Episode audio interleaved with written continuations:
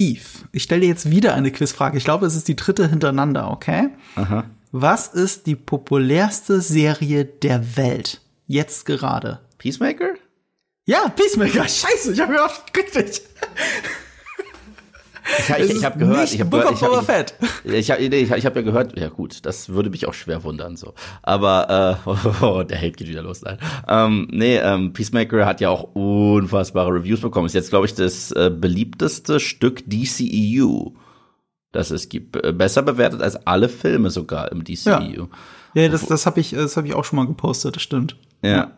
Ja, Mit Abstand. geile Serie, wie gesagt. Und, äh, ähm, und, dann, und manche sagen, oh, das ist doch voreilig, die Serie ist nicht fertig. Nein, ähm, ähm, äh, die Kritiker in den USA haben sieben der, no der acht Folgen gesehen. Mhm. Das heißt, es fehlt nur eine und die eine Folge könnt ihr den Schnitt drücken oder nicht. Und die ist nur nicht da, weil sie spoilert as fuck. Und äh, James Gunn will nicht, dass irgendetwas rauskommt. Ähm, deswegen wird die eine Folge an der Gesamtbewertung dieser Serie nicht viel ändern. Und ich kann es auch verstehen, nachdem ich äh, vier der fünf Folgen mittlerweile gesehen habe. Ja, ich, also, wir reden ja gleich über was ganz anderes, aber ich liebe die Serie auch mehr und mehr. Also vierte Folge hat mich jetzt so richtig gecatcht, so richtig. Davor war ich, ich habe, ich meine, wir haben ja einen ganzen Podcast gemacht, den können wir auch verlinken oder ihr geht einfach hin. Ja. Äh, ich, ich war ja ein Fan der Show, du warst noch ein größerer Fan von der Show. Ähm, ich glaube nach wie vor, weil ich das größte Herz auf der Welt für The Suicide Squad habe. Das ist so mein, ist meiner Meinung nach James Gunns absolutes Meisterwerk. Ich glaube nicht, dass ich äh, aus der Serie rausgehen werde und sagen werde, ich mag die mehr als The Suicide Squad. Ich glaube nicht, dass es passieren wird, aber ich könnte mir vorstellen, dass es mein zweitlieblings James Gunns Projekt werden wird. Also auch über Guardians 2. Ich den will das gar nicht ranken, das ist einfach, es ist einfach super, es passt Ja. perfekt zusammen. Aber warum habe ich das als Einstieg gewählt? Weil ähm, äh, das, diese News kam gestern zum Zeitpunkt der Aufnahme, wir nehmen am Donnerstag auf, ähm, im Business Insider. Dass das die populärste Serie der Welt gerade ist. Damit ist nicht mal die meistgesehene Serie der Welt gemeint. Das ist Book of Boba Fett auf jeden Fall vor Peacemaker, sondern äh, es geht um Social Media Interest, Demand, also dass Leute überhaupt das sehen wollen, auch wenn sie es noch gar nicht gesehen haben. Da wird alles Mögliche gemessen und dann landest du bei der populärsten Serie der Welt. Wenn es Ja. um meistgesehene geht, dann ist vielleicht sogar noch Grey's Anatomy davor, weißt du, in der hundertsten Staffel, in der sie gerade sind. Aber dann ist es, aber auch das ist vor The Book of Boba Fett tatsächlich. Streaming Services haben eine andere Bewertung. Aber das war gestern diese News. Und was gestern auch rauskam an einem Mittwoch, war eben The Book of Boba Fett Episode 5. Und Episode 5 ist in meiner Social Bubble explodiert. Oh ja. Und ist auch auf IMDb explodiert. Das ist mit, äh, stand jetzt die aktuell mit Abstand beste Folge der Serie, wenn es nach Fanmeinung, äh, wenn es nach, nicht nach Fanmeinung, wenn es nach ähm, äh, Audience Score geht. So. Und äh, ich kann das auch verstehen. Ich habe auch meine Probleme mal wieder mit dieser Folge, aber das fängt so wieder diese Mandalorian-Magie ein. Wahrscheinlich zu viel von der Mandalorian-Magie. Das könnte, das wird ja auf jeden Fall auch ein Thema sein. Aber es hat uns so sehr gecatcht, dass ich dir heute Morgen auf WhatsApp eine Sprachnachricht geschickt habe. Ach, kack auf das Video, äh, auf den Podcast, den wir heute machen wollten. Lass uns lieber über Boba Fett reden, oder? Ja, ja, und ich verstehe es auch total. Ich meine, das Video ist bei mir gestern auch äh, sehr gut angekommen, wo ich sehr viel auf die Mütze bekomme. Wie kannst du nur spoilern? Ich so, ich habe den Titel verwendet dieser Episode. So. Das ist der Titel, die heißt so. Ja. Das ist so, als das ist so, als wenn ich sagen würde, The Rise of Skywalker. Oh Mann, wie kannst du es wagen? Oder The Empire Strikes Back. Ich wusste nicht, dass das Imperium zurückkommt. Ich so, ja, sorry. Also, also Übrigens, den Hate werden wir hier für diesen Podcast auch kriegen, weil ich kann dir schon sagen, was ich auf Thumbnail packen werde von dieser Podcast-Folge. Das ist ein gewisser Mando. Ja gut, aber es ist Sonntag. Ich glaube, deswegen Ja. ist es dann eh wurscht. Also wer Mittwoch, Donnerstag, Freitag und Samstag das nicht geguckt hat, der muss sich nicht wundern, wenn es im Internet Spoiler gibt. Ich, ich zum Beispiel ähm, habe ganz andere Regeln dafür, wie ich mit Spoilern umgehe als Content Creator, wenn es um Filme geht oder wenn es um Serien geht. Ganz andere. Also erstens, wenn es für alle verfügbar ist, hau ich nie sowas wie Twists und Turns äh, rein in, äh, in Thumbnail oder äh, Titel, weil das würde ich selber nicht cool finden. Aber wenn die Folge nun mal so heißt, dann finde ich es nicht schlimm. Und wenn es in der Folge davor so ange äh, angekündigt wurde, wie Vader angekündigt wird, bevor er zu sehen ist oder sein äh, Atmen zu hören ist. Wir kennen die Vader-Musik. Wenn wir sie hören, wissen wir, der dunkle Lord ist gleich da. Okay, also das ist das ist in unserer DNA drin, wenn der Imperial March so gespielt wird, dass Vader gleich kommt. Okay, und deswegen sehe ich das anders. Und bei Filmen generell, wenn wir in der PV waren, dann habe ich überhaupt keine Spoiler drin im Titel oder Thumbnail, nicht mal im Video, weil ich es unfair finden würde. Aber nach fast einer Woche, jetzt ist Sonntag, sorry, also sorry, nicht sorry.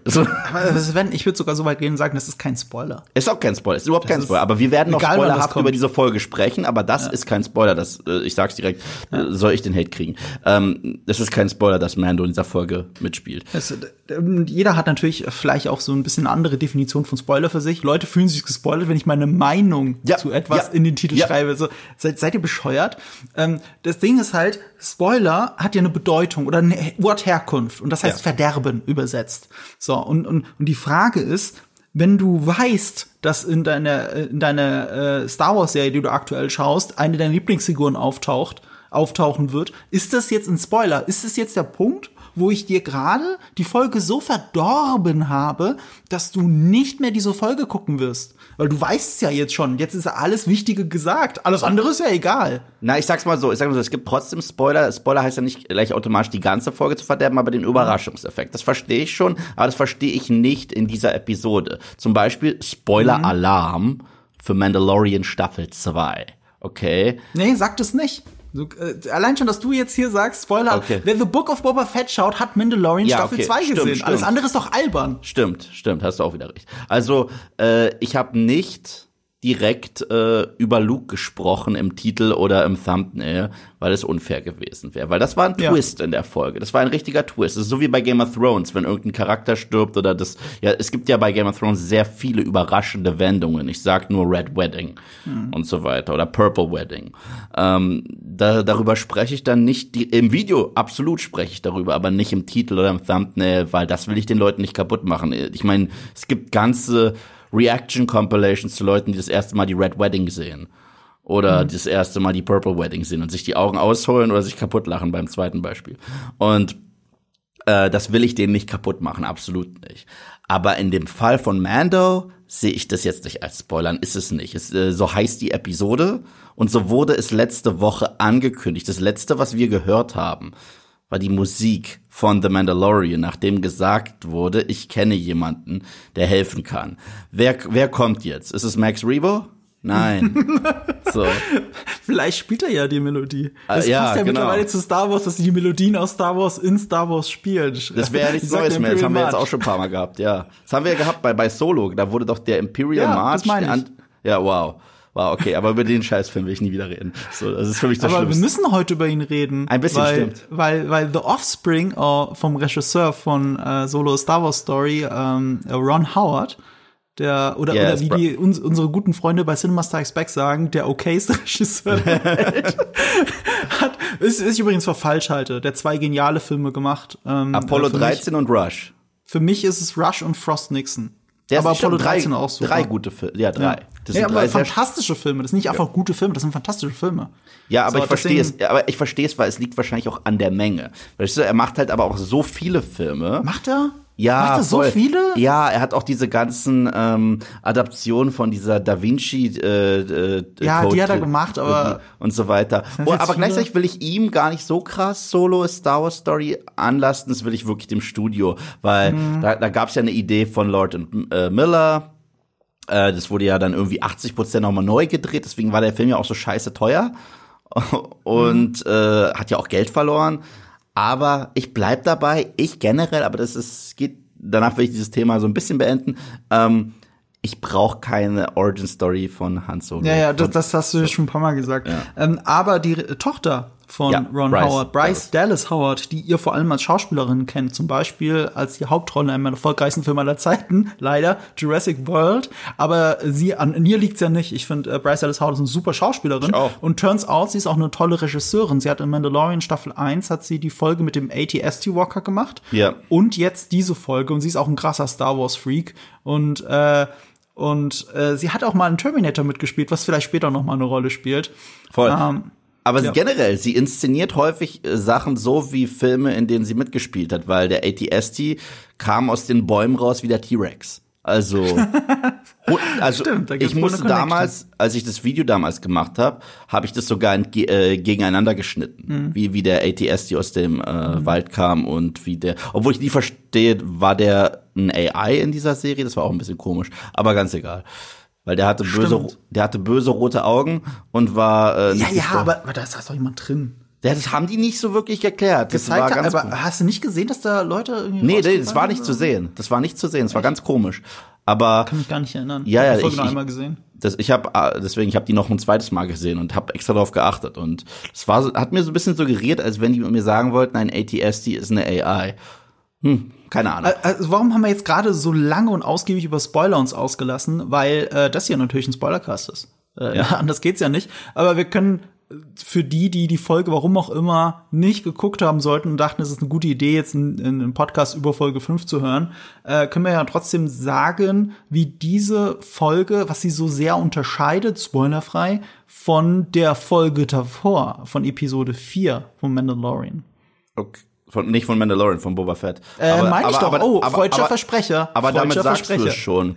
Ja. Das, das war im Grunde genommen Staffel 3 Auftakt von The Mandalorian. Das war es Ja. einfach. Das kann man genauso sagen.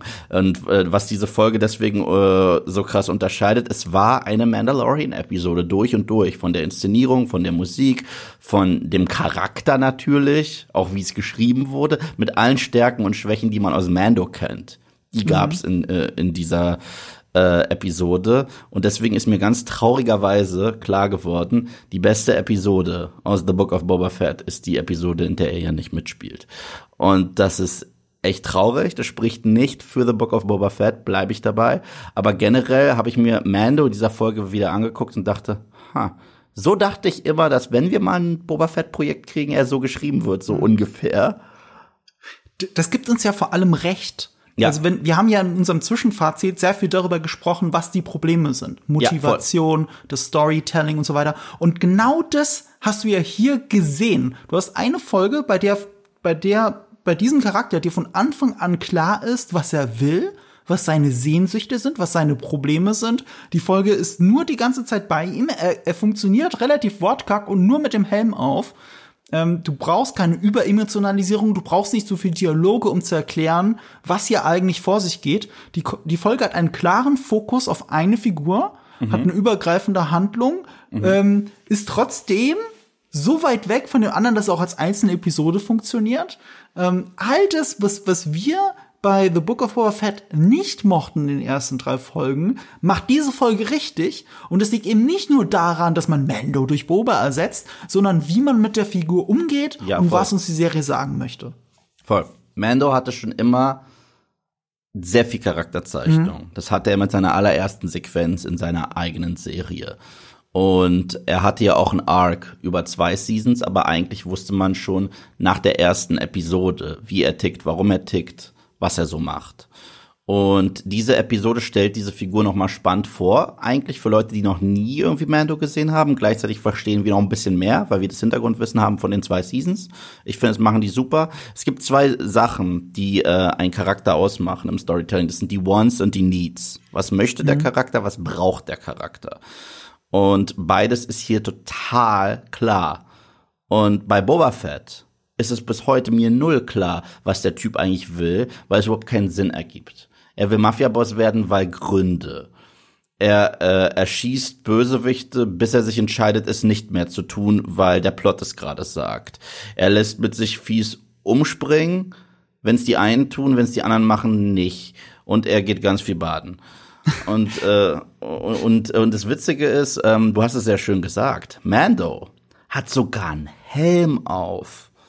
Und ich weiß, was sich, äh, ich weiß, was in seinem Kopf vorgeht. Boba nimmt seinen Helm alle zwei Sekunden ab. Ich habe keine Ahnung, woran der gerade denkt, außer ich sollte schon wieder baden gehen. So. Ja, ja, ich habe ein ganzes Video darüber gemacht, wie das funktionieren kann. Ähm, ich musste gerade daran denken. Also wieso siehst du die Gedanken von jemandem, von dem du nur den Helm siehst und eine Reflexion drin, wenn überhaupt? Du siehst ja gar nichts. Und das ist der sogenannte Kuleshov-Effekt. Aber da muss ich jetzt auf meinen YouTube-Kanal Nerdkultur verweisen. Ähm, da erkläre ich euch das, wie, wie man so Emotionen erzählen kann. Und der Trick dabei ist, man muss dafür viel cleverer sein. Man muss mit der Kamera cleverer sein, was übrigens Bryce Dallas Howard hier fantastisch gemacht hat. Und es kann noch viel besser als im, ähm, äh, in ihrer Mandalorian Mandalorian-Folge damals. Ähm, deswegen habe ich auch das Gefühl, ich sehe hier gerade eine richtig große Regisseurin wachsen. Also es hat die, also wirklich eine tolle Regie hat diese Folge. Das muss man echt mal sagen. Vor allem, weil sie äh, auch so viel Member Berries äh, hantieren muss. Eben nicht nur aus Mandalorian, sondern aus allen Star Wars Trilogien, aus den Videospielen, aus den Animation, aus der Animationsserie. Alles findet hier zusammen. Der, alles, was Star Wars Fankult ausmacht, kulminiert in dieser Folge und sie ist trotzdem nur eine Fillerfolge, aber eine fantastische Fillerfolge. Ja, deswegen, ähm, da sprechen wir gleich drüber. Ich würde sagen, wir machen jetzt auch gleich Feierabend mit dem um heißen Brei drumrum reden. Ähm, ich finde die erste Hälfte dieser Episode mhm. saustark. Ja. Saustark. Und die zweite ist so alles, was mich ein wenig nervt. Mhm. Also, weil ich finde, da sind sie ein bisschen zu weit gegangen mit den Member Berries. Mhm. Und es gibt so ein, zwei Probleme, äh, über die, äh, die ich jetzt generell habe mit Star mhm. Wars. Tatsächlich seit, es hat nicht angefangen seit Disney. Es hat ja. angefangen mit Attack of the Clones. Mhm. Attack of the Clones, also Episode 2, war für mich der erste Star Wars-Film, in dem es ein Element gab, das so eins zu eins kopiert wurde aus unserer Welt, dass ich mich nicht mehr in der weit, weit entfernten Galaxis kurz befunden habe. Und ich finde, in letzter Zeit ähm, fällt sowas immer häufiger auf. Ähm, Beispiel für mich ist Canto Bight zum Beispiel, das ist Monaco. Das ist zu sehr Monaco, das ist kein außerweltliches Casino zu sehr. Oder die Vespas, über die wir gestritten haben, äh, nicht gestritten, wir waren uns ja sehr einig, dass sie äh, äh, zu sehr aussehen wie fucking Vespas. Und hier gibt es eine Sache, wo ich mir gesagt habe, wow, wir sind gerade ganz kurz auf der Erde. Wir sind bei uns. Und da dachte ich mir, ah, mal schauen, wie der Rest der Folge Ich weiß genau, was du meinst. Ja, genau. Ich weiß ganz genau, was du meinst. Okay, da kommen wir jetzt im Spoiler-Part einfach dazu. Also, Spoiler, bla, aber das ist hier jetzt eh eine Folgenbesprechung. Deswegen ist das natürlich ein Spoiler-Part. Mhm. Fangen wir an. Äh, warte mal, meinst du, nee, vielleicht meinst du was anderes. Ich meine zwei Sachen, aber eine Sache weiß ich, dass du sie genau äh, identifizieren kannst. Eine also, also bei einer Sache, ähm, das kann ich ja jetzt schon sagen, da kommen wir gleich zu, zu Fluglinien.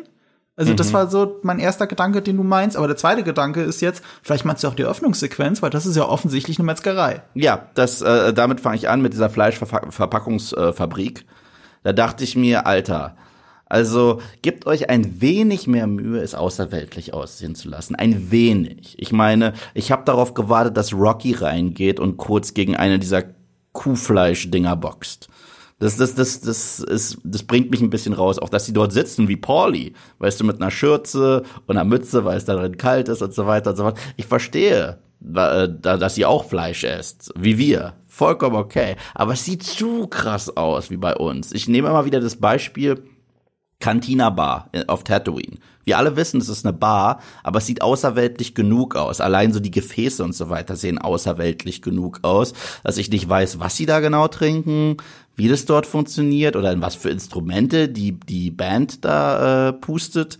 Aber das muss ich auch nicht wissen. Das ist deren Welt, das ist deren Logik. Da muss ich äh, entschieden dagegen halten, weil wenn du die Instrumente anschaust und die Band pustet in der Cantina Bar, das sind halt einfach eine Klarinette und sowas. Das sind ja keine außerirdischen Instrumente. Das finde ich immer blöd an der Cantina Bar. Naja, also aber die Sounds, die, die rauskommen, sind halt etwas anders und deswegen. Nee, in der Cantina Bar. Ja. Das ist einfach Jazz. Naja, aber, aber, aber ne, stimmt, stimmt, stimmt. Ich meinte die. Da ist überhaupt nichts Außerweltliches dran. Weißt du, wer das leider richtig gemacht hat, aber es klingt bescheuert, das ist halt Episode 7 of Force Awakens.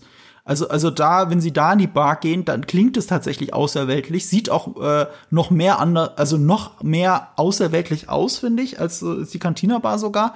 Ist aber gleichzeitig halt so schmückendes, dummes Beiwerk, dass mir das so die Fehler auch zeigt. So, ich, ich hab, er hat es halt nur reingebaut, weil er eine Cantina Bar drin haben wollte. Ja. Ja, und das merkst du halt der ganzen Szene an. Also bei mir ging das los tatsächlich das erste Mal, dass ich das Gefühl hatte, ich bin gerade in unserer Welt gelandet, mhm. war bei Episode 2, weil die dort einen 50s Diner hatten. Und darauf kam ich überhaupt nicht klar. Ich so, gab ja, es die 50er stimmt. Jahre in der Galaxy Far, Far Away? Ja. Und dazu passt was? Die Vespas. Genau. Ich habe ja gesagt, zu Coruscant würden die passen, weil ja. Coruscant schon so etabliert ist. Ich find's auch komisch, das Design, aber das ist halt Coruscant. Da passt Gen es aber Tatooine? Genau, und, und, die, und die Metzgerei war mir ein bisschen zu sehr. Es sah halt aus wie Paulys Fabrik aus Rocky 1, ja. gemixt mit dem Farbfilter aus Saw. Ich habe ich hab eine andere Assoziation, aber du hast recht, das ist der Farbfilter aus Saw übrigens, du hast recht. Ähm, äh, ich meine, würde fast genauso gut auf Fight Club eigentlich passen. Ja, oder voll. auf, auf Seven. Das ist ja eher so das, das cinematische Vorbild für äh, Saw selber. Ähm, äh, ja, es sieht zu sehr aus wie eine Metzgerei, da bin ich an für sich bei dir, aber ich fand die Location trotzdem cool. Ich habe dann auch ein bisschen auf den Hintergrund geachtet und so und sie haben das ja schon so modifiziert mit den automatischen Toren und so weiter. Das Ding ist halt, das ist der eine Punkt, wo ich sagen würde, da hat Bryce Dallas Howard äh, Regie etwas versagt, weil wenn du dir nur das Set ganz nüchtern anschaust, ne, ist es Sci-Fi. Aber es, es fühlt sich ja null so an und es wird auch gar nicht so inszeniert, ob es jetzt die Türen sind oder wie du sagst, ein paar Requisiten mehr.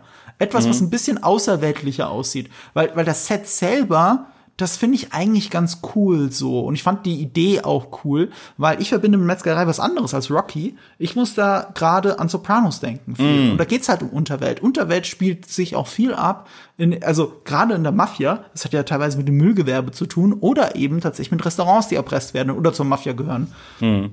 Und ich muss da sofort an, an, an Sopranos denken. Da, find, da findet auch in der allerersten Folge der erste Mord, findet ja sogar in, in einer äh, Sandwichbude statt, die äh, in so einer Metzger, die so eine Metzgerei hinten drin hat.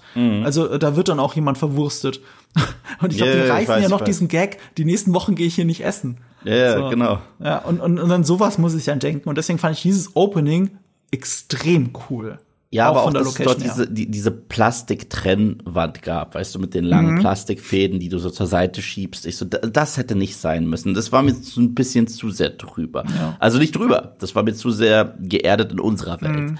Aber nichtsdestotrotz, ja, ähm, Mando wird wieder großartig inszeniert. Also da war ich wirklich begeistert. Ich war auch ganz froh, dass sie jetzt nicht sagen, ähm, wir machen jetzt ein langes Intro, spielen erst seine Musik, dann zeigen wir ihn. Brauche ich nicht mehr. Das war das Ende der letzten Folge. Brauche ich absolut nicht. Er geht direkt in den Frame, äh, Close-up von seinem Helm und dadurch, dass wir diesen Filter haben, wie bei Saw, wirkt er auch wie das, was er in dieser Folge in der Eröffnungssequenz ist, wie eine Gefahr wie etwas Bedrohliches. Er läuft in diese, diesen sehr kalten Raum rein, der auch äh, von der Bildsprache sehr kalt ist, und er wirkt noch eiskälter. Und, äh, und das, das finde ich ziemlich geil. Wir wissen ganz genau, er ist da, um jemanden zu schnappen, höchstwahrscheinlich zu killen. Und ich das finde fand es ich schön, dass sie ihn mit der Silhouette einführen. Ja. Also du siehst ihn ja durch diese Plastikwand und du siehst die Silhouette und du, du siehst das die Silhouette eines Mandalorianers. Aber und und das hat haben die zwei Serien halt sehr schön etabliert. Ähm, äh, äh, äh, du erkennst Mando, du kannst Mando von Boba Fett unterscheiden, so ähnlich Ja. wie sie sich auch sein mögen. Und wenn es nur an dem blöden Speer liegt. Und gleichzeitig hat mir das auch gezeigt, wie sehr Mando ursprünglich ja von Boba Fett inspiriert war. Voll. Das war eine Szene, da ist er mit dem Jetpack reingegangen und hat den Mantel nicht mehr so lang wie ganz am Anfang von äh, The Mandalorian oder auch meistens, sondern er hat ihn mehr getragen wie ein Poncho. Das macht er immer, wenn er das Jetpack anhat. Und, und das sah so viel mehr aus wie Boba und wir haben ja schon drüber geredet, das war ja irgendwie auch die ursprüngliche Intention hinter der Mandalorian-Serie, eigentlich eine Boba Fett-Serie zu machen. Und sie sind dann auf einen komplett neuen Charakter umgeschwungen und haben dann halt was Eigenes erzählen wollen, nur um dann aber dort zu landen, doch Boba Fett drin zu haben, mit dem Problem, du hast aber schon das, was Boba Fett eigentlich war, als neue Figur erschaffen mit ihrem Wandel. Also auch Wandel von eiskalter Kopfgeldjäger zu sorgende Person, mit der du mitfieberst. Also mussten sie für Boba Fett einen anderen Arc erfinden und das war jetzt out of the blue ein Crime Boss, ohne ihn so durchdacht zu haben, dass es eigentlich wirklich Sinn macht, dass er Crime Boss werden will, weil in Wirklichkeit will er doch ein Stammesführer sein und nicht ein Crime, Crime Ja, Boss. Für mich hätte es absolut Sinn ergeben, wenn man ihn von Anfang an, wenn man ihm diesen Arc gegeben hätte, Crime Boss. Ich würde es mega cool finden. Finde, finde, passt auch mega zu ihm, weil er ist ja in die Jahre gekommen. Deswegen ist es auch ganz cool, dass er jetzt so sagt, ich war genug äh, Fußsoldat. Ich will selber anführen. Das finde ich eigentlich gar nicht schlecht. Die Idee in der Theorie ist es eigentlich brillant. Und deswegen mag ich auch voll die Szene in Mando Season 2, wo er sich diesen Tempel krallt. Aber alles, was danach passiert, ist doof. So, weil alles, was danach passiert, passt halt null zusammen. Ich würde halt nicht alles sagen. Und das ist ja, das habe ich ja auch bei unserem Podcast zu äh, Boba Fett, ich will mal Mandalorian sagen, zur Boba Fett-Serie gesagt, ähm, dass die, äh, ich das Gefühl habe, die Serie wird besser. Also auch gerade mit der dritten Folge. Und die vierte hat das in meinen Augen auch bestätigt. Also weil, weil du auch immer mehr die Motivation verstehst. Die ist immer noch fragwürdig und voller Logiklöcher. Das ist halt absurd. Ja, also, also er er sagt dir einfach Sachen, die du nie nie gesehen hast. Wie, Ja. ja, wer, wer, double-crossed me? Wer hat dich denn double-crossed? Niemand hat dich Darüber habe ich gedouble-crossed. so krass gelacht. Er meinte, die haben mich verraten und zurückgelassen. Ich so, wer? Die, die, die in die Luft gejagt wurden und erwürgt wurden? Wer hat dich zurückgelassen? Die waren alle tot. Ich weiß bis heute nicht, wie Max Rebo es überlebt hat. Das Einzige, was mir verraten hat, ist Robert Chicken. So. Und äh, es, es ergibt eigentlich überhaupt keinen Sinn, aber er, aber er muss halt sauer sein, weil das Drehbuch das sagt. Genauso muss er daran glauben, dass seine Uniform zurück in die Salakgrube gehüpft ist, damit er dann auch mal Er muss auch zu viel sagen, ne? Hast du das mitgekriegt? ja, ja, das fand er kacke. Das fand der Schauspieler kacke. Tamara Morrison will gar nicht so viel sagen, weil es dem Charakter eine Menge nimmt. Aber gleichzeitig, er muss auch, er denkt auch dumm. Also nicht nur das, was er sagt, ist dumm, auch das, was er macht. Dass er zurück zur Salakgrube geflogen ist, weil er sagt, da, da unten ist sicherlich meine Rüstung drin. Ich so, mit dieser Rüstung bist du geflohen. Trottel. So, was soll, was denkst du ist passiert? Hat sie gesagt, peace out, ich spring zurück rein, war schön drin. Äh, Das, das, das war einfach nur da, damit wir nochmal Fanservice kriegen. Kennt ihr Salak? Ich kenn Salak. Kennt ihr Rückkehr der Jedi? Ich kenn Rückkehr der Jedi-Ritter. Wir sprengen das in die Luft, das ist nicht cool und wir benutzen die coolen Granaten aus den Prequels. What? So, das, Ja. Das war einfach nur dafür Tim, da. Timur Morrison hat, äh, als er die Drehbücher gelesen hat, bei John Favreau angerufen und Ja. sich quasi, also nicht beschwert, sondern angemerkt, so, ich finde, Boba Fett redet viel zu viel. Ja, Das ja. nimmt der Figur was, genau wie du gesagt hast. Äh, das nimmt ihr das Mysteriöse. Das braucht er ja auch eigentlich nicht. Und könnte man das nicht weniger machen? Und John Favreau hat ihn überredet, dass sie es machen, mit dem, mit dem, mit dem, äh, nicht Versprechen, sondern in Aussicht gestellt, dass man im Schnitt eh doch einiges weg wieder wegwerfen wird. Und, und so viel hat man gar nicht weggeworfen. Nö. Also äh, tatsächlich äh, äh, redet jetzt Boba Fett die ganze Zeit und der Schauspieler ist eigentlich nicht so damit einverstanden. Er hat ja auch nicht Unrecht damit. Aber ich verstehe, warum John Favreau das wollte. Weil John Favreau wollte ja nicht eine zweite Mandalorian-Serie. Der wollte, dass das was Eigenes ist. Und es konnte nur was Eigenes sein, wenn es ändert. Weil Mendo ist eigentlich Boba Fett. Ein eiskalter, kalkulierter Kopfgeldjäger, der eine emotionale Erfahrung macht, die sein ganzes Leben in Frage stellt. Und jetzt haben wir diesen Character Arc und deswegen sympathisieren wir mit ihm. Aber weißt du was? Ähm, erneut. Offen, äh, im, äh, in der Theorie stört mich das alles nicht. Selbst wenn er jetzt mehr redet und nicht wie Mando ist. Ich brauche nicht Mando 2.0. Generell, wenn man meine Videos guckt, ich habe gesagt, ich bete, dass das nicht Mando 2.0 ist, die Serie. Was es auch nicht ist, fair enough. Aber er braucht trotzdem eine klare Motivation und muss irgendwie konse äh, konsequent und konsistent geschrieben sein. Und das sehe ich so krass nicht in dieser Figur. Und ich kann es auch nicht fassen, dass man diese Figur, die so ein Scene-Stealer war in Mando Season 2, relativ langweilig schreibt. Also, es ist, und es liegt nicht daran, dass er zu viel redet. Das stört mich gar nicht so. Es liegt daran, dass er doof ist. Also, dass er immer Sachen macht, die dumm sind. Also, wie die Tür nicht abschließen, wenn er baden geht. Oh, krassester Gangsterboss. So, und jetzt bist du gleich tot. Oder, ähm, ja, ich, ich rekrutiere jetzt nicht wirklich starke Krieger in Tatooine, sondern Kids of Vespers, weil, keine Ahnung, Captain Planet wird mir Danke sagen. Ich weiß es nicht. Es, es, es, sie- es sieht halt, ähm, es sieht halt einfach nur lächerlich aus. Und das ist das Problem. Weil das ist einfach nicht die Figur, die er in Mando Season 2 war. Und alle, die sagen, aber Tosken. Und ich so, ja, aber Tosken hat vor Mandalorian Season 2 gespielt. In Mando Season 2 hat er gesagt, ich kill jetzt dein scheiß grünes Baby, wenn du mir nicht die Rüstung meines Vaters gibst. Und ich so, ja, das ist Boba. Und fünf Minuten später sagt er, "Nö, nö, wollen wir schmusen? Ich so, geh kacken. Geh kacken einfach so krass. So. Ja, sorry. Ja, ähm, ja, ja, genau. Lass, lass alles raus. Du willst Sorry. es doch, Eve. Ich sehe es nicht ganz so hart, ähm, aber, du ich sehe, dass die Serie, oder? nee, ich sehe, dass halt die Serie nicht gut geschrieben ist. Ja, okay. Darauf will ich hinaus. Also ich habe kein Problem mit Boba Fett. Ich habe ein Problem damit, dass das Writing nicht so gut ist wie bei Ja. Mandalorian. Aus der Angst heraus der Autoren versehentlich noch mal Mandalorian zu sein. Damit haben sie ja nicht mal Unrecht. Weil, weil wenn es genau wirklich nur Mandalorian 1.5 wäre, hätten wir ja auch ein Problem. Also wenn er jetzt auch ein Kind finden würde.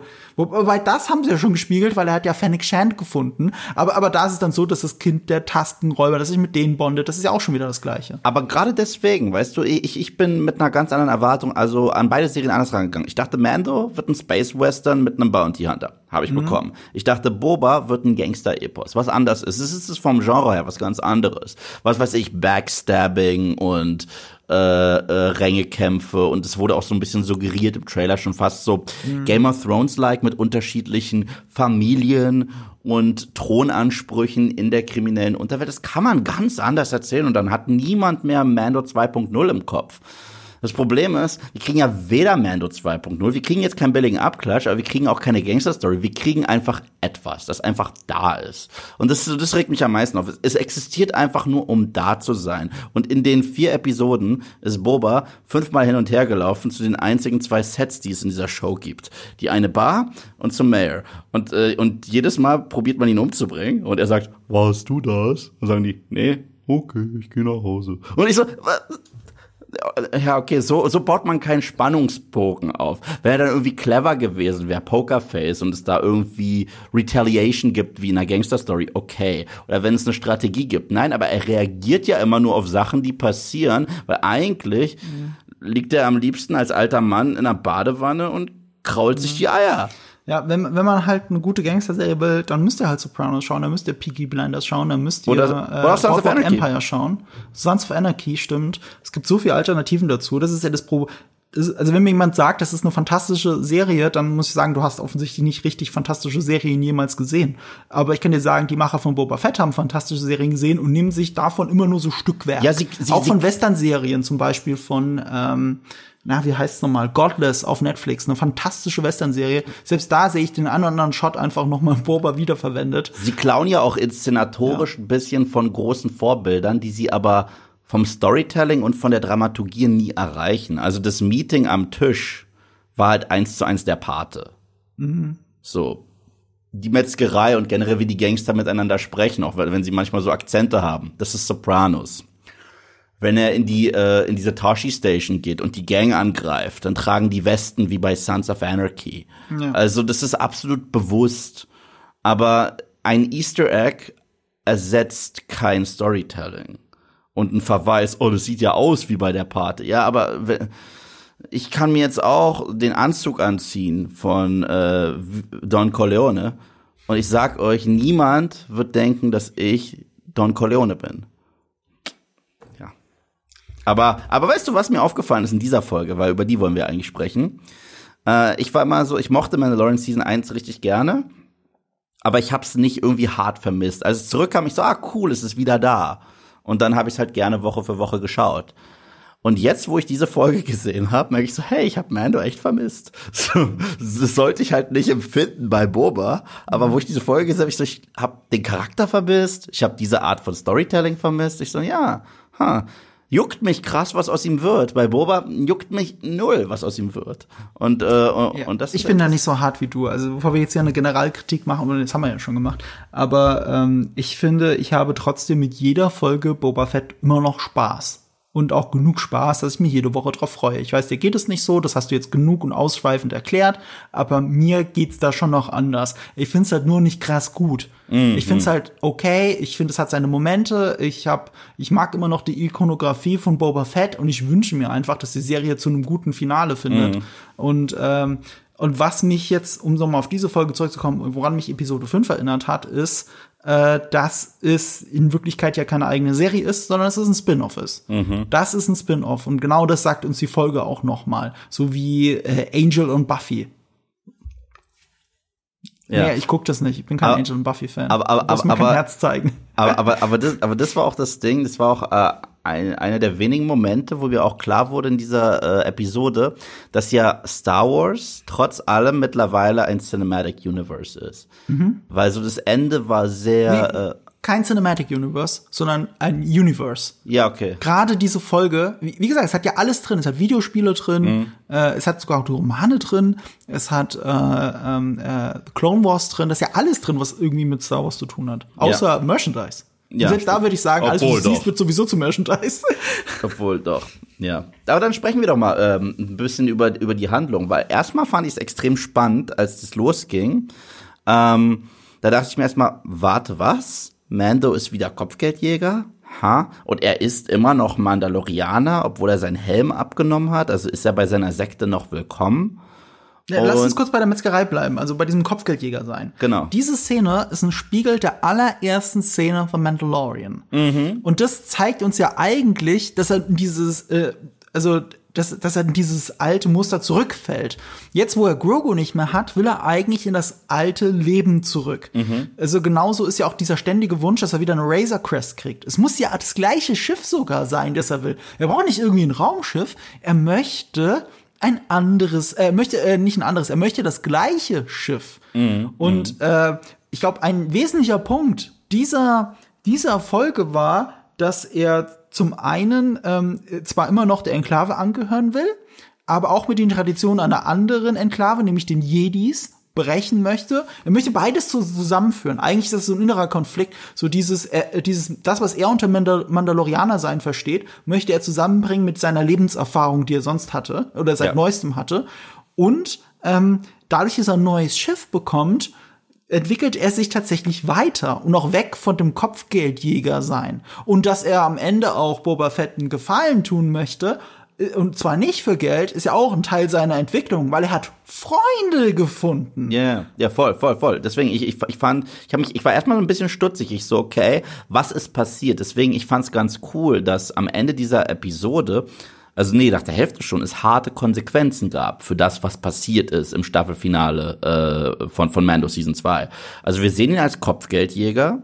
Er haut sogar seinen ikonischen Satz raus. So, I can bring you in warm or I can bring you in cold. Den er in dieser ersten Szene auch gebracht genau, hat. Genau, den hat er ja mittlerweile schon äh, der wurde dreimal gebracht. Einmal hat er ihn gebracht, einmal hat jemand anders gebracht, dann hat er ihn erschossen, gesagt, mein Satz. Und, äh, und, und jetzt äh, hat er ihn nochmal gebracht. Und was ich halt auch so cool finde an äh, Mando, was ihm diesen Malcolm Reynolds Firefly-Charakter gibt und auch diesen Indiana Jones-Charakter so ein bisschen, wie er kämpft.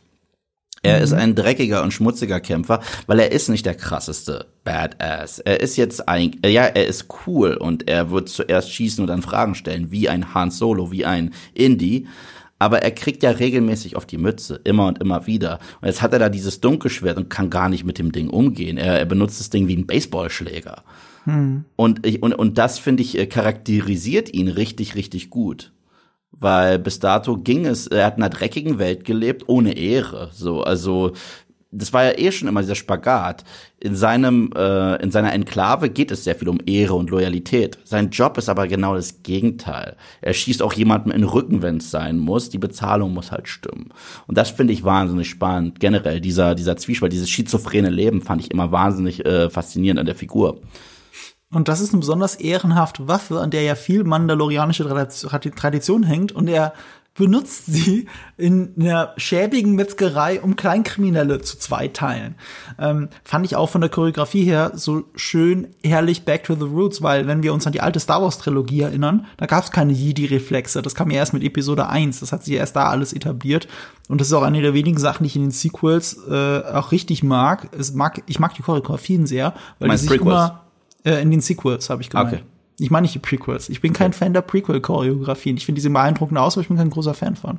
Ich bin ähm, nur ein ähm, Fan davon, von, von, von Episode 1 mit Maul, aber ich bin kein Fan von dem Tanz. Ja, das ist ein geiler Kampf. Das ist gar keine Frage, aber ich bin kein Fan von dieser Grundidee, dass das alles so auswendig gelernt aussieht. Ja, ja, ich auch nicht. Ich, auch nicht. Ist, äh, ich meine, jede Choreografie ist auswendig gelernt, aber die sieht auch so aus und es wird damit erklärt, dass dass die Jedis halt leicht in die Zukunft gucken können. Und, und das finde ich, das fand ich halt immer so ein bisschen lame. Ich, deswegen mag ich so die, ich, ich mag dieses rohe, ritterhafte an der alten Trilogie und ich mag es eigentlich, wie die neuen Filme, insbesondere Episode 8, das aber weiterentwickeln, ne? dass sie, dass sie da diese rohe Gewalt nehmen, alles sehr Samurai-mäßig ist, ein paar coole Moves dabei sind, aber du hast nicht dieses Gefühl, jeder, der da etwas tut, weiß, was der Nächste tun möchte. Mhm. So, ja. und äh, dieses auswendig Gelernte hast du nicht mehr. Und das hast du hier auf einmal wieder. Dieses, dieses Urige, wie er mit dem Schwert auch nicht so richtig umgehen kann, das ist, das steckt ja auch noch mit drin. Aber es steckt ja auch eine Schwere im Schwert drin. Das, äh, ich habe es hier aufgeschrieben, das Schwerttraining erinnert sehr an den alten Kanon. Was mhm. meine ich damit? gut aufgepasst, liebe Star Wars-Fans. Lichtschwerter sind schwer. Mhm. Das hat George Lucas für die alte Trilogie so festgelegt. Er hat es äh, Luke Skywalker, äh, Luke Skywalker, Mark Hamill und ähm, Choreograf Bob Anderson verboten, ähm, Lichtschwerter nur in einer Hand führen zu lassen für die Choreografie. Also, weil Bob Anderson kommt eher vom Fechten. Er hat auch äh, Herr der Ringe, hat er äh, Aragorn und so trainiert, aber Hier ging es darum, dass, ähm, ähm, dass es dann sich anfühlen soll wie Ritterschwerter. Deswegen war zwei Hände schwer, schwer, schwer. Und so war die Choreografie. Und das hat irgendwie George Lucas gefühlt dann wieder vergessen für die Prequel-Trilogie. Mit der Erklärung, ja, weil die Leute halt viel trainierter sind. Mhm. Die, die kennen das halt und, und so. Aber trotzdem, es fühlt sich ja nicht so an. Und, und jeder, jeder hat eine Intuition, wenn er ein Lichtschwert sieht, denkt er, das muss doch leicht sein. Mhm. Und was macht The Mandalorian? Sie respektieren den alten Kanon, nehmen es nochmal, die, die sie, sie, sie, sie bauen das wirklich ein, dass Lichtschwerter schwer sind. Mhm. Das Darksaber vielleicht schwerer als andere Lichtschwerter, das hat aber auch eine andere Klinge. Das muss man ja. dazu sagen. Also vielleicht funktioniert es auch anders. In Wirklichkeit ist es, glaube ich, sogar, wenn du auf Wikipedia oder, Wikipedia oder so nachschaut, wie ein Lichtschwert funktioniert, dann ist das nicht ein Lichtstrahl oder ein Laserstrahl, der da rauskommt, sondern das ist ein Plasmasack, der sich aufbläht. Mhm. Also das ist die offizielle Erklärung dafür. Und an für sich, ja, deswegen ist es wahrscheinlich schwerer. Und ich mochte das sehr, sehr, sehr. Ich, ich habe ja gesagt, da wird vieles verknüpft, ne? Und äh, das Darksaber ist natürlich Clone Wars, aber auch die ganze Hintergrundgeschichte, ne? Auch wegen Bo-Katan und was Mandalore passiert ist. Ähm, und Haus Whistler. Ja. Haus Whistler, genau. Was ich auch cool fand, und ich glaube, hier ist auch sehr viel Foreshadowing, wenn er schon darüber spricht. Äh, er vermisst ja Grogu, was ich sau cool finde, mhm. und sagt, er würde ihn gerne wiedersehen und ihm ein Geschenk machen und ihm auch was bringen. Und das ist ja verboten, weil das ist dann Prequel-Kanon. Jedi dürfen ja nicht äh, Attachments haben, also dürfen keine Zuneigung haben für irgendjemanden, sind ja quasi Jedi-Mönche seit den Prequels. Und ähm, ich könnte mir richtig vorstellen, dass sie hier aufbauen, dass äh, Grogu irgendwann sowas wie das Erbe wird. Also der, der nächste, der diese beiden Mentalitäten zusammen vereint, dass der sowohl Mandalorian als auch Jedi sein wird. Das könnte ich mir richtig gut vorstellen, dass damit so Mandalorian endet. Aber das wäre ja möglich auch. Also es ja, hat voll. ja die, ähm, äh, der Armor, ah, die Armorer, hat die eigentlich einen richtigen Namen? Ich habe keine heißt Ahnung. Auf Deutsch heißt sie dann, also das ist der Rollenname, also die Schmiedin, die Rüstungsschmiedin. Äh, die hat das ja gesagt, dass ähm, das Darksaber von äh, von Whistler wurde es von einem Whistler ge geschmiedet? Ich weiß es gar nicht mehr. Ich weiß, dass Pre Whistler es geführt hat. Ja. Aber auf jeden Fall ein Mandalorianer hat es geschmiedet, ein Jedi Mandalorianer mhm. äh, oder yeah. Jedi Mandalorianische Abstammung. Genau. So. Und, äh, und ich kann mir vorstellen, dass das so ein bisschen zurückkehrt und dass das über Grogu passiert. Könnte ich mir wirklich vorstellen.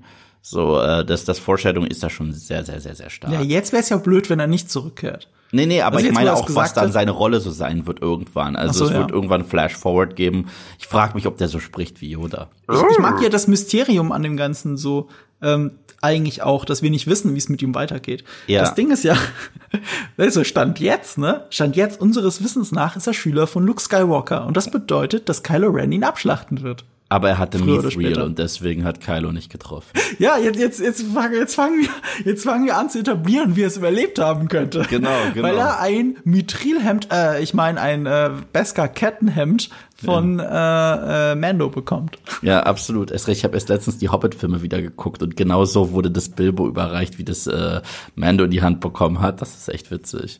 Ich frage mich trotzdem, ob wir Grogu je reden hören. Das ist okay, ich will, dass er redet wie Frank Oz Yoda. Oh, not ready are you? Ich will das hören. Ich will das so krass hören. Aus, aus ja, ich finde das so schön. Sie haben sich ja auch, es gibt ja immer nicht einen riesen Masterplan. Ne? Also es gibt Aha. nicht für eine Serie einen Masterplan, was passiert in Staffel 7, äh, ja. äh, sondern äh, man denkt von Staffel zu Staffel. Und du merkst einfach, dass sie an dem Punkt angekommen sind, Moment mal, wir haben jetzt diese Ancient, äh, diese antike äh, mandalorianische Waffe aus Beskar, diesen Speer gegeben. Was mhm. machen wir jetzt? Hm, jetzt hat er auch das Darksaber ja, eins von beiden muss weg, weil es sieht ja albern aus, wenn er den Speer immer auf dem Rücken trägt. Dann nehmen wir ihm das auch ab, machen daraus eine Rüstung und begründen das damit, dass man ja eigentlich keine Waffen haben sollte als Mandalorianer. Nee, nee, nee, nee, ja nee, dass man keine Waffen aus Beskar schmiedet, sondern ja. nur Rüstung. Aber da dachte ich mir, hä? Ah, aber das Darksaber ist aus Beskar. Ja, und nicht nur da, und nicht nur das, hat er nicht in Season 1 äh, äh, Beskar hergegeben und dann diese Patronen bekommen. Die so also die, die Patronen sind wahrscheinlich kein Beskar, aber der, das Gerät, wo die rausgeschossen werden, das ist ja ein Beskar-Armreif. Ja. Also es macht natürlich keinen Sinn, wenn man zwei Sekunden drüber nachdenkt und ist widersprüchlich. Aber es geht, worum geht's da wirklich? Es geht darum zu sagen, ja, wir haben jetzt einen Speer, was machen wir jetzt damit? Den kann ich einfach herschenken. Hm, keine Ahnung. Wir könnten ihn einschmelzen. Es ist halt, es sieht auch blöd aus für die Ikonografie. Ich sah, das ist, das stimmt, das ist die einzige Sache, die mich eigentlich gestört hat in der Metzgerei-Szene. Er hat die ganze Zeit diesen unpraktischen Speer auf dem Rücken gehabt, hat aber auch das Schwert dabei. Mm. So, andererseits natürlich, er hat kein Schiff, wo er es wegsperren kann oder so. Mm. Aber, aber du hast gesehen, wie unbeweglich er damit ist, wie albern es ist, weil das Ding fast den Boden berührt, so ein riesiger ja. Speer. Ja. Ja, und generell, was ich dann ziemlich cool fand, nach Ewigkeiten mal was zu sehen, was nicht Tatooine ist. Also, äh, also wirklich. Also Du sagst, das ist eine Folge, wo die Hälfte der Folge auf Tatooine spielt. ja, ja, ja, aber, aber die erste Hälfte fand ich wirklich toll. Dieser Planet, der Ja. so ein bisschen Halo-Style war, Ja, fa Halo. fand ich, fand ich, fand ich wirklich cool. Auch, dass sie das wieder ähm, aus Mandalorian übernommen haben, dass es so geheime Orte gibt, wo sich Mandalorianer treffen und die sieht er mit seiner Schwarzlichtbrille. Äh, Brille. Also, äh, womit man auch andere Sachen Ja, erkennt. krass geiles Geheimversteck, ne? Du hast da irgendwo eine Tür, genauso wie damals auf welchem Planeten war das nochmal? Oh, ich hab vergessen, wie der heißt. Ja, aber du weißt, welchen Planeten Ja, ich meine, genau. wo auch die Enklave war. Du hast da irgendwo eine Tür, wo ein Mandalorianer nach dem anderen seiner super auffälligen Rüstung reingeht. Das ist der Geheimeingang mitten in der Stadt. Hm, da kommt bestimmt niemand drauf, dass da eine geheime Mandalorianer-Enklave ist. Ja, aber, aber das ist dann auch ganz spannend, weil da nochmal auf, äh, auf den Konflikt äh, eingegangen wird, dass Bo-Katan äh, in den Augen dieser Enklave nicht mehr eine richtige Mandalorianerin ist und sie nennt die auch, ah, he's one of them. Also dass es da so Unterschiede gibt, weil die haben sich jetzt zurückbesonnen zu sehr, sehr, sehr, sehr alten erzkonservativen Traditionen geradezu. Und ähm, ja, Bo-Katan hat, stimmt, sie hat damals das Dunkelschwert nicht bekommen, weil sie einen Kampf gewonnen hat. Und deswegen hat es sozusagen den Wert, die Legende verloren. Deswegen haben die sich so äh, zurückberuht auf die alten Werte, nachdem es diesen Purge gab. Und das zu sehen in voller Terminator 2, Schrägstrich Terminator 3 Glory, fand ich geil. Kann ich ja sagen, das war wirklich cool. Es ist geklaut, es ist cool aus. absolut geklaut, Ja. ohne Ende. Niemand kann sagen, dass es nicht geklaut ist von Terminator. Es war auch hundertprozentig, so haben die es auch weitergegeben an die Post. Die haben gesagt, als sie fragen, wie soll es aussehen? Guck dir Terminator 2 an oder guck dir das Intro von Rise of the Machines Terminator 3 an. Das wollen wir haben. Ja, genau, das ist es auch. Aber es ist von der inszeniert von der Schauspielerin aus Terminator 4. Deswegen irgendwie ist es dann doch Dem legitim. besten Terminator-Film aller. Ich finde den Anfang von Terminator 4 super geil. Also diesen One-Shot mit dem Helikopter und alles, das finde ich super und alles davor und danach ist blöd. Also ich bleib dabei. Terminator 4 ist besser als 3, 5 und Dark Fate. Also weil Ja, er zumindest auch. gesagt hat, wir machen was anderes. Ja, ja, So. bin ich absolut deiner Meinung. Ja. McGee ist halt kein guter Regisseur, das ist das Problem. Ja. Aber dieser One-Shot ist, ist der Hammer. Ausgerechnet, ausgerechnet die Person, die Christian Bale am Set zusammengeschissen hat, den Kameramann, der hat den geilsten Job gemacht im ganzen Film. Good for you. Oh, so geil. Es ist lustig, aber die zwei sind auch wieder cool miteinander. Das sollte man an der Stelle auch mal äh, erwähnen. Und er war an sich kein schlechtes Casting für John Connor. Ey, Christian Bale war der Einzige, der das richtig geil spielt eigentlich. Das Problem ist, seine das ganze Rolle ist drauf geschrieben, dass er nur grimmig guckt und äh, also Nein, das Witzige ist auch, dass die Resistance nicht an ihn glaubt. Obwohl er cool. Beweise hat, dass Leute zurück in die Zeit gereist sind, um ihn zu retten, weil er so wichtig ist. Und er soll ja eigentlich der Commander sein und die sagen die ganze Zeit, ja, geh kacken. Ja, aber die Idee finde ich cool, dass er sich trotzdem da dieses Vertrauen erarbeiten muss und so. Ist ja egal, die Idee von Terminator 4 finde ich cool. Und mit Ja. einer richtig geilen Regie und ein paar Änderungen im Drehbuch hätte das sogar ein richtig geiler Film werden können, der sich mal getraut hat, anders zu sein als alle anderen Terminator-Filme. Ja, aber Dem werde ich ewig hinterher weinen und diese Anfangsszene, also alles ab dem Angriff auf dieses Satellitending habe ich hundertmal gesehen, weil ich es saugeil finde.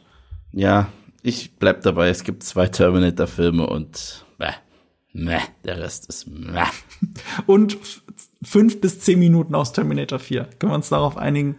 Obwohl ich muss sogar sagen, ich mag die Idee in den ersten 15 Minuten von Genesis, dass sie zurück, dass sie diesen X-Men Days of Future Past Charakter haben. Sie reisen zurück in Terminator 1 und Terminator 2, aber etwas ist anders. Das finde ich eigentlich ganz cool. Gerade mit Zeitreisen kann man sich so austoben. Das ist dieser Back to the Future 2 ähm, Aspekt, wenn Marty zurückreist und Marty in den 50ern sieht, wie der eine auf der Bühne steht. Ja, die Idee ist ganz gut, aber wenn du es nicht mit den gleichen Schauspielern machst. Ne, und der Rest war dann eh blöd. scheiße. Die haben einfach gegen eine App gekämpft. Also ist doch scheiße.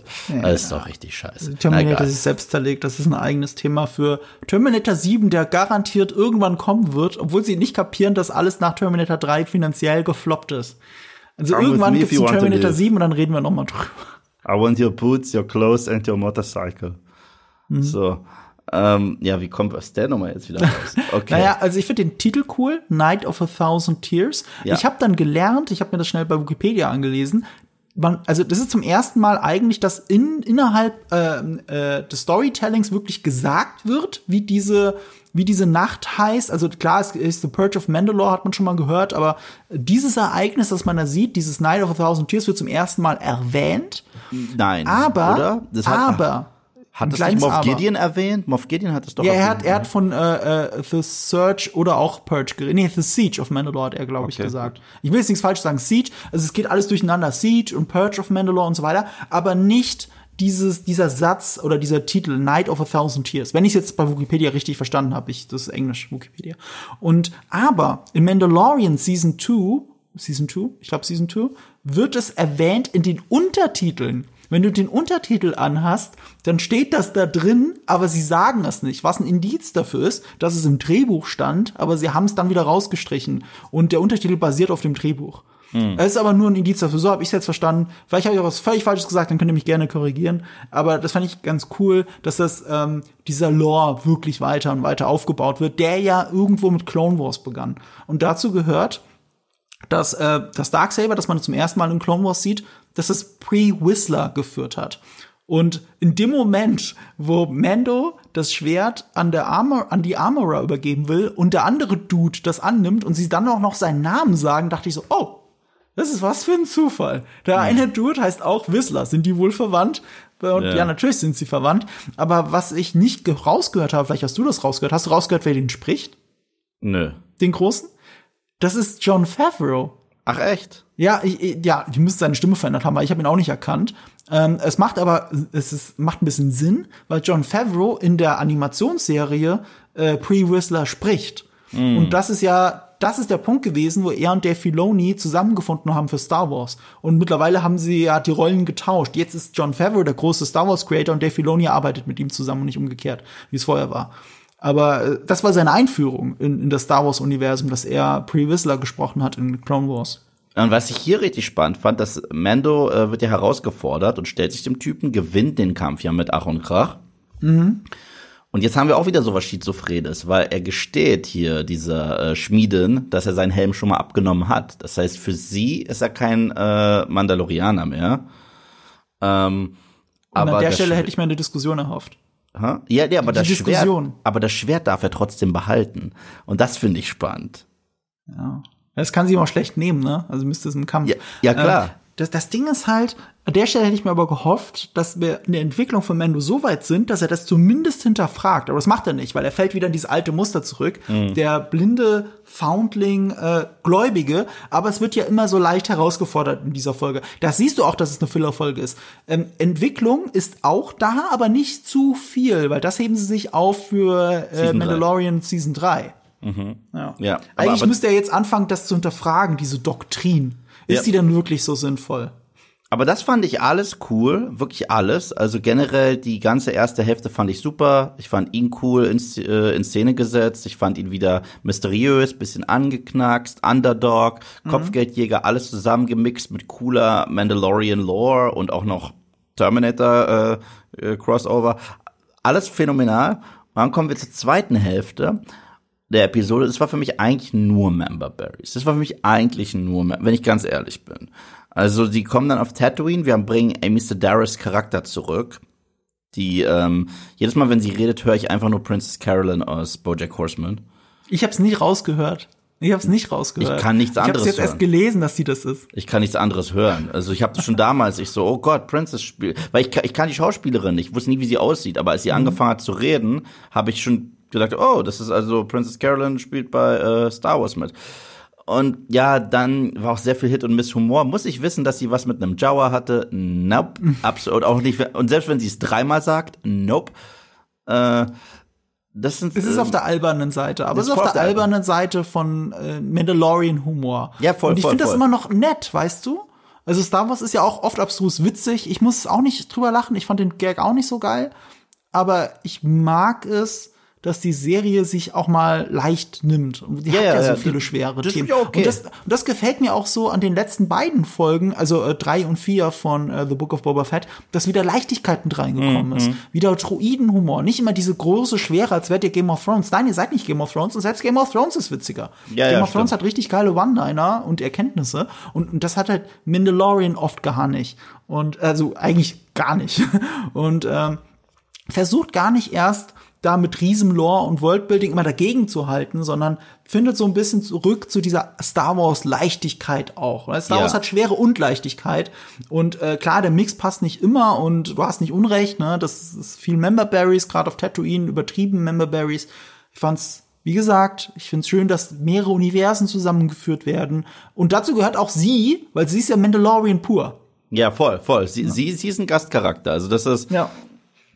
Eins zu eins. Aber ich muss sagen, das ist auch sowas, das stört mich seit äh, den neuen Star Wars Filmen, also seit mhm. 2015 Disney Star Wars gibt.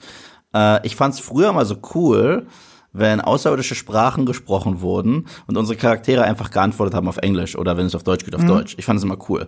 Ich finde es total affig, wenn sie Java, Java spricht. Ich finde es richtig affig.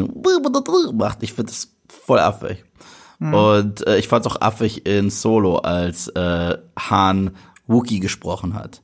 So, mhm. das kann ich irgendwie so hart nicht ernst nehmen. Ich weiß auch nicht warum. Das sieht halt auch jedes Mal aus, als soll es lustig sein. Und äh, das, das ist und natürlich, natürlich ist sein neues Schiff äh, sowas, was Anakin geflogen hat in Episode 1. Und natürlich fliegt er dann damit direkt die Podracing-Strecke. So, das, das mhm. musste einfach passieren. Weil, kennt ja. ihr noch Podracing? Ich kenn Podracing. Kennt ihr Episode? Ja, kennt ihr? Ja. ja. Das so. ist halt Member Berries, ne? Und das ist halt oft auch blöd ähm, ich fand's hier nett. Ich fand's hier einfach nett, das hat mich nicht gestört. Ähm, ich habe es zusammen mit meiner Freundin geschaut und die ist komplett ausgerastet sofort. Da bin ich, äh, weil sie hat das auf N64 als Podracing-Game auch gespielt, das ja, ja super beliebt ist. Und ich habe das nie auf dem N64 gespielt. Ich habe immer äh, Mario Kart lieber und Diddy Kong Racing gespielt, was noch besser ist. Mhm. Ähm, aber sie hat sofort die Strecke alles wiedererkannt. Also mhm. sie hat gemeint, ah, diese Kurve bin ich immer geflogen und so. Und ich meine, ich habe auch Episode 1 rauf und runter geschaut als Kind. Ähm, aber ich ich habe es auch sofort wiedererkannt, aber ich erkenne nicht sofort die Kurve wieder oder so. Es war so nah auch hier als Videospielreferenz, nicht nur als Episode 1 mhm. Referenz. Das ist eigentlich schon ganz cool. Das war mir ein bisschen zu viel, weil, also mhm. wenn es nur das Schiff wäre, okay. Wenn sie dann erwähnt hätten, ähm, äh, die Königin von Nabu damals, okay. Dann muss noch Pod Racing kommen und ich äh, und wir unterbrechen natürlich noch für eine weitere Womp Rat, die einfach nur da ist, damit sie da ist. So, es war ja so, sie ist ja nicht durch die Prärie, die war natürlich im äh, Cockpit drin oder in irgendeiner in irgendeinem Röhrchen drin. Es war mir ein bisschen wieder zu viel. So, kennst du Tatooine? Ich kenne Tatooine. Ja, ich kenne das. Ihr hört nicht auf, mich daran zu erinnern, dieser Scheißplanet. So, aber ich kenne es halt aus besseren Filmen, muss ich einfach sagen.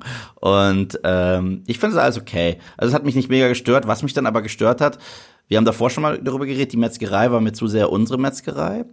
Ähm, dann gab es auch diesen Commercial äh, Flight, wo er seine Waffen abgibt und das wirklich wie in einer Comedy-Serie ist, wo er nach und nach seine Waffen abgibt und die muss er halt einchecken. Ich so, okay, das ist eins zu eins Spaceballs. Das ist Spaceballs. Sorry, ist es einfach. Das ist Parodie in dem Moment. Und dann, wenn er seine wilden Manöver macht, dass er rechts ranfahren muss. Zum zweiten Mal in seiner Karriere muss er rechts ranfahren, weil die Rangers of the New Republic sind halt Cops und er nennt sie halt auch Officer. Officer, was habe ich gemacht? Muss ich ein Ticket zahlen? Ich so, äh, ich weiß auch nicht. Ja, aber auch das stört mich nicht so, weil es, es zahlt so ein bisschen auf das Worldbuilding ein, weißt du? Ja. Äh, wir haben halt mit ähm, den Sequels hatten wir auf äh, hatten wir eine Trilogie, die 20 Jahre später spielt und dann alles, was dazwischen war, sofort auch vernichtet. Ne? Es war zwar Hosnian Prime, aber gemeint war Coruscant, die neue Republik ist sofort wieder äh, äh, weg und eigentlich ist das Imperium wieder da, sie heißen bloß anders und die Rebellen sind wieder da, sie heißen nur anders. Mm. Und, und, genau das haben ja die Sequels sofort angefangen, weil J.J. Abrams einfach nichts Besseres eingefallen ist.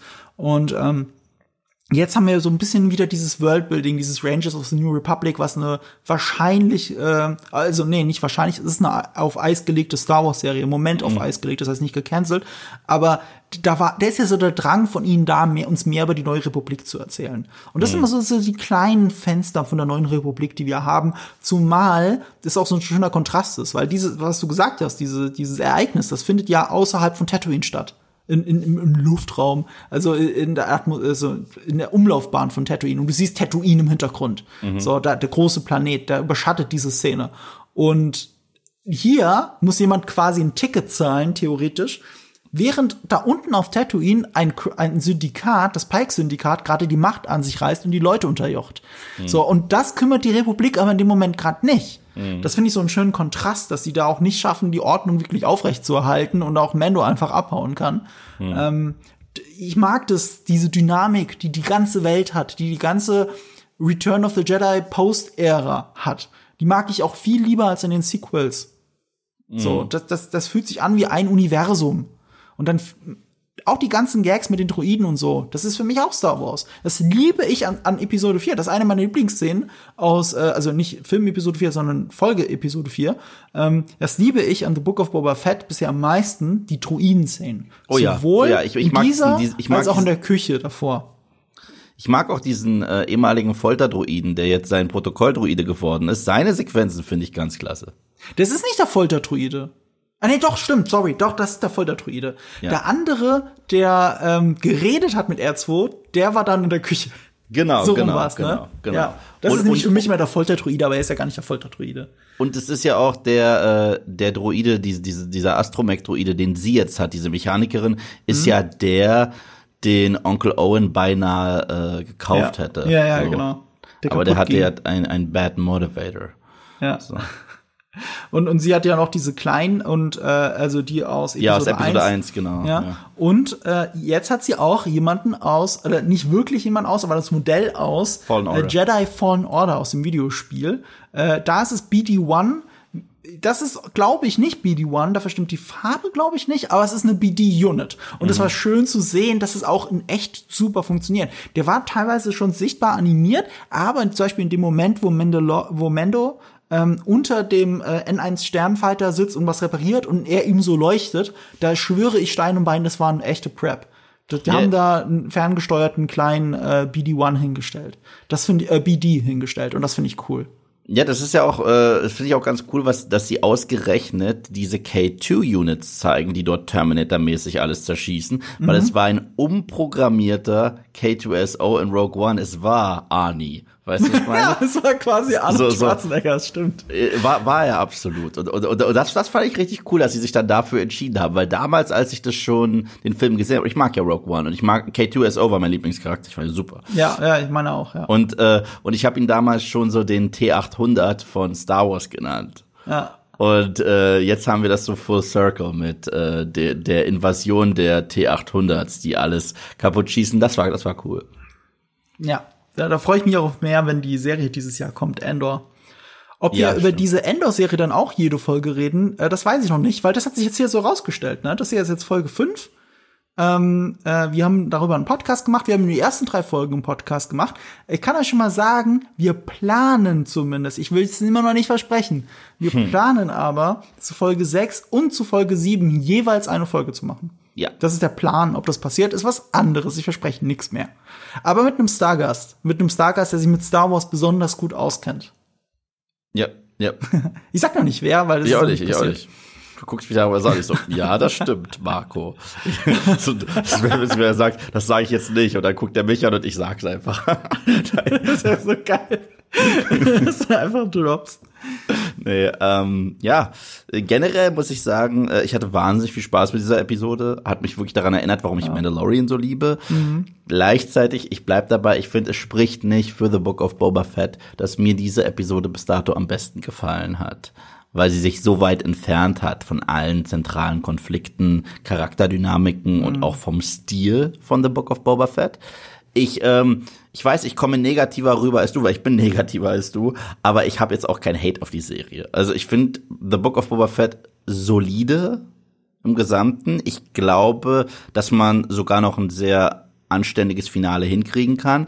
Bis dato finde ich es aber staubtrocken, wie du es so schön bezeichnet hast. Ich würde sogar furztrocken benutzen. Ähm, mhm. Und, und, und, die Folge hat uns gezeigt, wie viel Herz das eigentlich, eigentlich dahinter steckt, ne? Voll. Und Interesse für die Figur. Voll. Voll. Also, das ist halt auch, das habe ich, glaube ich, in meinem Video gesagt, ich kann es nicht fassen, dass diese Figur, die erst vor kurzem frei erfunden wurde, die nur zweimal den, den Helm abgenommen hat, mir mehr ans Herz gewachsen ist als der Charakter, den ich schon immer in einem eigenen Star Wars Projekt sehen wollte. Und äh, das ist halt Mando. Mando ist der bessere Boba. Mando ist ja eigentlich Boba. Das ist das Ding. Und ähm, ich, ich meine, ich könnte auch, ich kann natürlich sehr gut damit leben und ähm, ich freue mich über beide Serien, dass es die einfach gibt, Mhm. Und dass äh, Timon Morrison auch noch mal Boba Fett spielen kann und so, weil die Stimme finde ich immer noch geil. Deswegen finde ich, die Stimme unter dem Helm von Timon Morrison ist einfach der Hammer. Mhm. Davon hätte ich gerne mehr. Ich mag die Ikonografie von Boba, ich mag es, wie er aussieht. Ähm, ich, ich würde mir fast wünschen, Mando wäre auch ein bisschen dreckiger. Ich mag das, dass er auf einmal so ein Poncho hat, in Anführungsstrichen, weil er, wenn er jedes Mal, wenn er den Jetpack anzieht. Ich mag das nicht, dass er so die, diese super glänzende Rüstung hat. Ich mochte Mando viel lieber in den ersten zwei Folgen. Ich auch. Als er noch dieses auch. dreckige, selbst zusammengebastelte Ding hatte. Und dass er den N1 Sternjäger jetzt halt so runterschrubbelt, dass er den Lack runterschrubbt, dass das halt genauso aussieht wie seine Rüstung, passt zwar zu ihm, aber ich wünsche mir, dass Mendo in der Zukunft irgendwann wieder mehr Mut zur Farbe findet. Ja, ich, also das ging mir genauso. Ich habe mir immer gesagt, sollte ich mir mal irgendwie so einen Mandalorian irgendwo hinstellen, so eine Statue, mhm. dann eher in diesem Dirty Look, hundertprozentig. Ja, ja ich auch, zu so 3000 Prozent. Es hat diesen Western-Flair, es hat dieses, du siehst den Sand auf der Rüstung und du siehst das alles. Das, das finde ich ziemlich stark. Aber kommen wir noch mal ganz kurz zum Schiff zurück, Marco. Mhm. Und zwar, ähm, er will ja einen Ersatz für seine Razor Crest und ich verstehe, dass er die nicht genau kriegt und so weiter und so fort. Aber jetzt long-term gedacht, ist das, was er da bekommen hat, eigentlich für seine Arbeit und für alles ziemlich kacke. Weil er soll ja manchmal Leute transportieren, hat ja ein Bett hinten, manchmal muss er sie ja auch äh, warm reinbringen und so weiter. Das kann er ja mit dem Ding überhaupt nicht. Also, dass ihm das Ding verkauft wurde als perfekter Ersatz für sein Schiff, Verdammt. Ja, aber das ist ja der Punkt. Er yeah. ist, er, er, eigentlich sollte er nicht mehr das sein, was er vorher ist. Am Anfang macht er einen Job für Geld und die Folge endet damit, dass er eben einen Job nicht für Geld macht, sondern als Freundschaftsdienst. Das stimmt, aber gleichzeitig. Das ist die Entwicklung, aber, die er macht. Aber gleichzeitig war ja sein Schiff auch äh, schon in der eigenen Serie mehr als nur ein Vehikel für seine Arbeit, es war ein Charakter. Er hat da ein Bettchen gebaut, sogar für mhm. den Kleinen. Und das Ding hatte voll viel Charakter. Und manchmal hat er lange Reisen, wo er sich auch hinlegt. Das kann er ja alles gar nicht mit dem Ding machen. Mit dem, dem ja, kann er. das ist jetzt ein anderes Leben, das er damit führt. Äh, aber ein bisschen haben sie es offen gelassen, indem sie ja den Slot für den Astromech-Druiden ersetzt haben mit so einer Kuppel, was ziemlich beschissen übrigens aussieht. Ich mag das, den neuen N1-Sternjäger finde ich vom optisch eigentlich total, total cool. Bis auf diese Kuppel, die noch mal hinter seiner Pilotenkuppel ist. Aber ich wette, irgendwann stecken die da jemanden rein. Die machen das Ding auf, stecken in diese Tonne jemanden rein, machen die Klappe wieder zu und dann kann da jemanden transportieren oder mitnehmen. Baby Yoda. Ja, ich weiß nicht, ob es Baby Yoda am Ende ist. Ich könnte mir auch vorstellen, dass er, dass er einen viel zu dicken Typen da reindrückt. Das fände ich noch irgendwie ganz witzig. Aber es ist halt, ja, es ist, es ist nicht mal praktisch. In Wirklichkeit ist es total unpraktisch. Aber, wobei, wir hatten jetzt so viele Momente mit der Razor Crest wo er abhauen musste, wo er auf der Flucht war. Er ist, er ist ja kein Kämpfer mit, mit, mit Sternjägern. Das mhm. ist nicht sein Ding. Und das da ist jetzt ein Sternjäger, deswegen ist es auch so merkwürdig, aber es ist schnell. Mhm. Es ist verdammt schnell und er kann, und wir haben ja gerade gesehen, er kann auch im X-Wing einfach davonfliegen, so dass sie nicht mal versuchen, dem hinterher zu fliegen, weil es sowieso keinen Sinn macht. Mhm. Und, und das ist eine neue Situation, weil er ist ja eh oft auf der Flucht. Also, das ist wahrscheinlich praktischer tatsächlich als die Razor Crest, die er vorher hatte. Ja, ja, obwohl ist er jetzt immer noch so auf der Flucht. Er war so, so viel auf der Flucht, weil er Baby Yoda hatte. Die finden immer einen Grund, warum man auf Flucht ist. Auch wieder wahr. Aber ja, wollen wir noch ganz kurz ähm, einen Blick wagen in die Zukunft, in die nächste Woche, was uns da eventuell erwarten könnte. Geht der Kampf jetzt tatsächlich schon los oder werden wir noch eine Episode haben, wo äh, Boba Mando seine Badewanne zeigt? Ja, ich glaube, wir sehen jetzt die Vorbereitung für den Kampf und dann mündet oder endet die Folge in jetzt geht's los oder so. So sieht die Dramaturgie hier gerade aus, habe ich das Gefühl. Ich mein ursprünglicher Gedanke war, dass das die wir kriegen die Band Together Folge wird und und die äh, äh, sechste Folge, also die vorletzte Folge, dann das große Battle ist und äh, die letzte der Epilog. Aber für mich sieht jetzt hier gerade alles so aus, als wäre großer Battle und Epilog, als würde das alles in einer Folge, nämlich in der letzten siebten Folge passieren. Also eine Sache muss ich sehen in dieser Serie noch. Sorry, mhm. da äh, ich glaube ja immer daran, wenn du eine wenn du eine Waffe zeigst, musst du sie auch abfeuern in einem Film oder einer Serie. Mhm. Und ich will sehen, dass im Finale Boba Fett auf diesem verdammten Rancor reitet. Das muss ja, auch passieren. Ja, ja, klar. Also wenn da gibt's einen Begriff dafür für dieses Tool. Wie nennt man das nochmal? Äh, Chekhovs Gun oder so? Ja, Was Chekhovs Gun? Ja, ich glaube schon. Ja, das ist, wenn man auf der Bühne im Theater eine Waffe platziert. Also, dass die sichtbar da liegt. Wenn du sie zeigst, dann erwartet das Publikum auch, dass sie benutzt wird. Ja, sie muss Und das Versprechen musst du einhalten, sonst ist es blöd. Ja. Und äh, genau das ist der Rancor. Genau. Der ist Chekhovs Gun.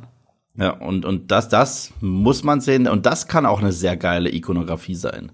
so ein Boba in seiner mhm. Rüstung auf diesem Ding obendrauf, das kann wirklich was fürs Auge sein, weil ich liebe ja das Bild am Ende, das, was sie nie mehr so gut erreicht haben ästhetisch, von Boba auf dem Thron bei Jabba mit Fennec äh, an der Seite mhm. am Ende von Mando Season 2. Das ist so ein schönes Bild, das wollte man sich doch einfach zu Hause aufhängen.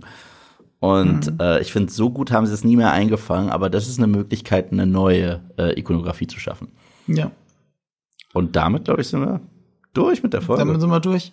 Ähm, ähm, ihr werdet vielleicht gemerkt haben, fällt mir jetzt gerade noch mal ein. Wir haben jetzt die ersten drei Folgen gesprochen, wir haben jetzt die fünfte gesprochen, über, über die gesprochen. Wir werden über die nächsten zwei vermutlich sprechen, aber da fehlt ja die vierte. Und äh, da muss ich ganz kurz Cross-Promo machen, nämlich für einen anderen Podcast, für einen Star Wars Podcast. Das ist der Blue Milk Blues Podcast. Blue Milk Blues, Blaumilch. Weil Blaumilch und Star Wars, ihr wisst schon. Und da war ich zu Gast und habe über die vierte Folge ausgiebig gesprochen. Ich glaube, anderthalb Stunden lang fast. Naja, auf jeden Fall über eine Stunde mit der Katharina und Tobi. Das findet ihr überall, wo ihr Podcasts findet. Und dann rede ich da nochmal ausgiebig über Episode 4. Äh, Yves redet sehr viel über Episode 4 in seinem Video. Dann könnt ihr das da auch und nachholen. auch im Stream. Wir haben so viel gelacht. Wir haben so viel zusammen gelacht. Und ich danke euch übrigens, falls ihr auch im Stream mit dabei seid, dafür, dass ihr meinen Witz so angenommen habt. Ich Welchen weiß nicht, ob du, ob du reingeschaut hast. Ich habe nicht wir, reingeschaut. Als nein. wir den Stream angefangen haben, habe ich gesagt, André, zeigst du mir ganz schnell ein Bild von Boba Fett äh, aus The Mandalorian? Und dann hat er so ein Bild, ich habe ihm die Bilder gegeben und so genannt, ja. Mhm. Und dann kam so ein Bild von so einem Löwen in der Wildnis, wie er äh, die Zähne fletscht, ja. Mhm. Und dann habe ich gesagt, und jetzt, André, bitte zeig mir das Bild von Boba in seiner eigenen Serie. Und dann kam der kleine Baby Simba aus König der Löwen. Und okay. das, das, das, das, das, das kam ziemlich gut an. Deswegen danke dafür. Okay. Wenn ihr das sehen wollt, ihr findet es auf seinem Kanal, äh, auf Moviepilot auf YouTube. Äh, wenn ihr sonst nichts von hier verpassen wollt, dann abonniert uns doch, bewertet uns vielleicht sogar, wenn ihr diesen Podcast besonders toll findet. Gebt uns Feedback, ob das überhaupt für euch in Ordnung ist, dass wir jetzt jede Woche über Boba Fett reden. Äh, ich glaube, wenn wir es zeitlich einrichten könnten, würden wir auch zwei Podcasts die Woche machen, so wie wir es ja in der Vergangenheit immer wieder mal gemacht haben, damit für alle Leute, die kein Star Wars mögen, auch noch Content da ist. Äh, wir werden uns eine Lösung einfallen lassen. Mal gucken. Ähm, es wird auf jeden Fall in den nächsten Monaten vorkommen, dass wir hier und da mehrere Podcasts pro Woche haben, weil es nicht anders geht. Ja, ja, und ich möchte mich an dieser Stelle auch nochmal ganz, ganz, ganz, ganz herzlich bedanken für all die netten Nachrichten, die immer eintrudeln, dass ihr den Podcast so toll findet, dass ihr es gerne hört. Ich habe von voll vielen Leuten gehört, dass die bis dato noch nie Podcast gehört haben und das ganz toll finden, ich wie, auch, ja. wie, wie, wie du und ich miteinander äh, die Dynamik haben. Und ja, ich, deswegen vielen Dank dafür und vielen Dank, Marco, dafür, dass ich mit dir diese Dynamik haben darf. ja, danke nochmal dafür. Du musst dich auch nicht jedes Mal bedanken, weil ähm, wir machen jetzt diesen Podcast. Ihr hört ihn. Wenn ihr ihn nicht hört, dann habt ihr das nie gehört, dass wir das gesagt haben. äh, das hier ist eine schöne Win-Win-Situation für alle. Äh, wir reden gerne, ihr hört uns gerne zu, hoffentlich. Und äh, deswegen ist das doch schön. Und äh, wie würde The Mandalorian oder auch The Book of Boba Fett das bezeichnen? Diese schöne Dynamik, die funktioniert als perfekte Symbiose? This is the way. This is the way.